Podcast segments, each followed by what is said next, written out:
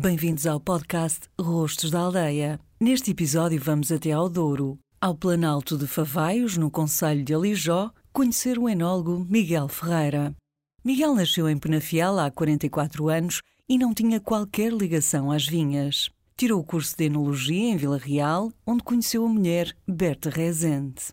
Berta é do Conselho do Douro, Tabuaço, mas também ela nunca tinha trabalhado com vinho ou nas vinhas mas agora compraram uma vinha em Favaios e estão a experimentar novas práticas de viticultura.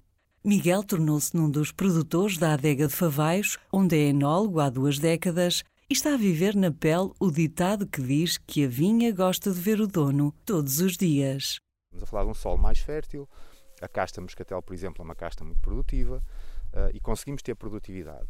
Felizmente, a adega de Favais também tem preços uh, interessantes e, e, paga, na minha opinião, justamente ao viticultor, uh, embora, claramente, com o, a subida dos fatores de produção nos últimos anos, uh, é difícil acompanhar e o cliente final não vai querer pagar essa subida no preço do vinho e, portanto, as adegas não vão querer pagar ao viticultor também mais, não é?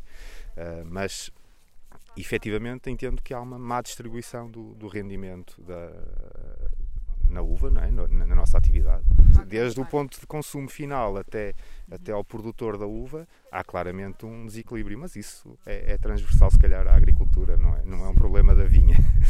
Como, tal como a Berta, também não tinha muita ligação à vinha, os meus pais em Penafiel não tinham vinha nenhuma, eh, eu gostava muito de fazer vindimas, eh, há a tradição de ir fazer as vindimas das, das pessoas amigas, da família, toda a gente se junta aos fins de semana para ir fazer, e era, foi assim a minha primeira ligação através dos nos verdes, em Penafiel mesmo, através dos amigos do meu pai, íamos fazer as vindimas e eu achava muita piada aquilo, e depois à noite tínhamos as lagaradas também e, e eu achava aquilo tudo muito bonito, muito, muito entusiasmante. Uh, e daí uh, eu era da área das, das ciências e depois uh, candidatei-me à enologia, porque achei, achei pesquisei na altura, lembro-me perfeitamente de estar a pesquisar os cursos disponíveis no Porto, em Vila Real, em Aveiro, e achei a enologia desafiante, e depois de entrar foi um bocadinho como aberta, gostei muito mesmo.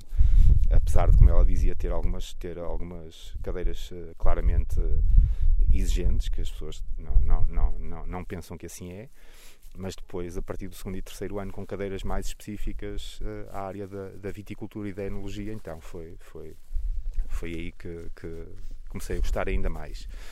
Uh, mais. O meu primeiro estágio foi numa empresa de vinho do Porto, na Barros e Almeida, mas em Vindima, portanto no Douro, não em Gaia. Um, e depois uh, comecei lá a trabalhar. Mais tarde, a Berta trabalhava aqui com o Celso em, em Eljó, nas Caves Transmontanas, e, uh, e o Celso também dava algum apoio à adega de Favais e surgiu a necessidade de contratar alguém a tempo inteiro para a adega de Favais e eu candidatei-me e depois uh, gostei muito porque isso era tempo, isso em, dois, em 2001, dezembro de 2001, portanto há 20, 20, 21 anos. Sim, fez 20 anos de, este ano, em dezembro, de trabalho na adega. Já são muitos anos, passou muito rápido. passou muito rápido. Não, mas era um projeto muito entusiasmante porque a adega tinha, para já, Favaios é, é uma marca, né? mais do que uma aldeia ou uma vila, é uma marca que as pessoas reconhecem e eu também a reconhecia. Eh, até na UTAD toda a gente bebia Favaios, né? na, na, na, academia era normal beber-se moscatel. E portanto era um vinho conhecido e uma zona conhecida. Uh, mas acima de tudo eram uma, uma adega com uh, uma direção um bocadinho diferente das que existiam nas cooperativas na região.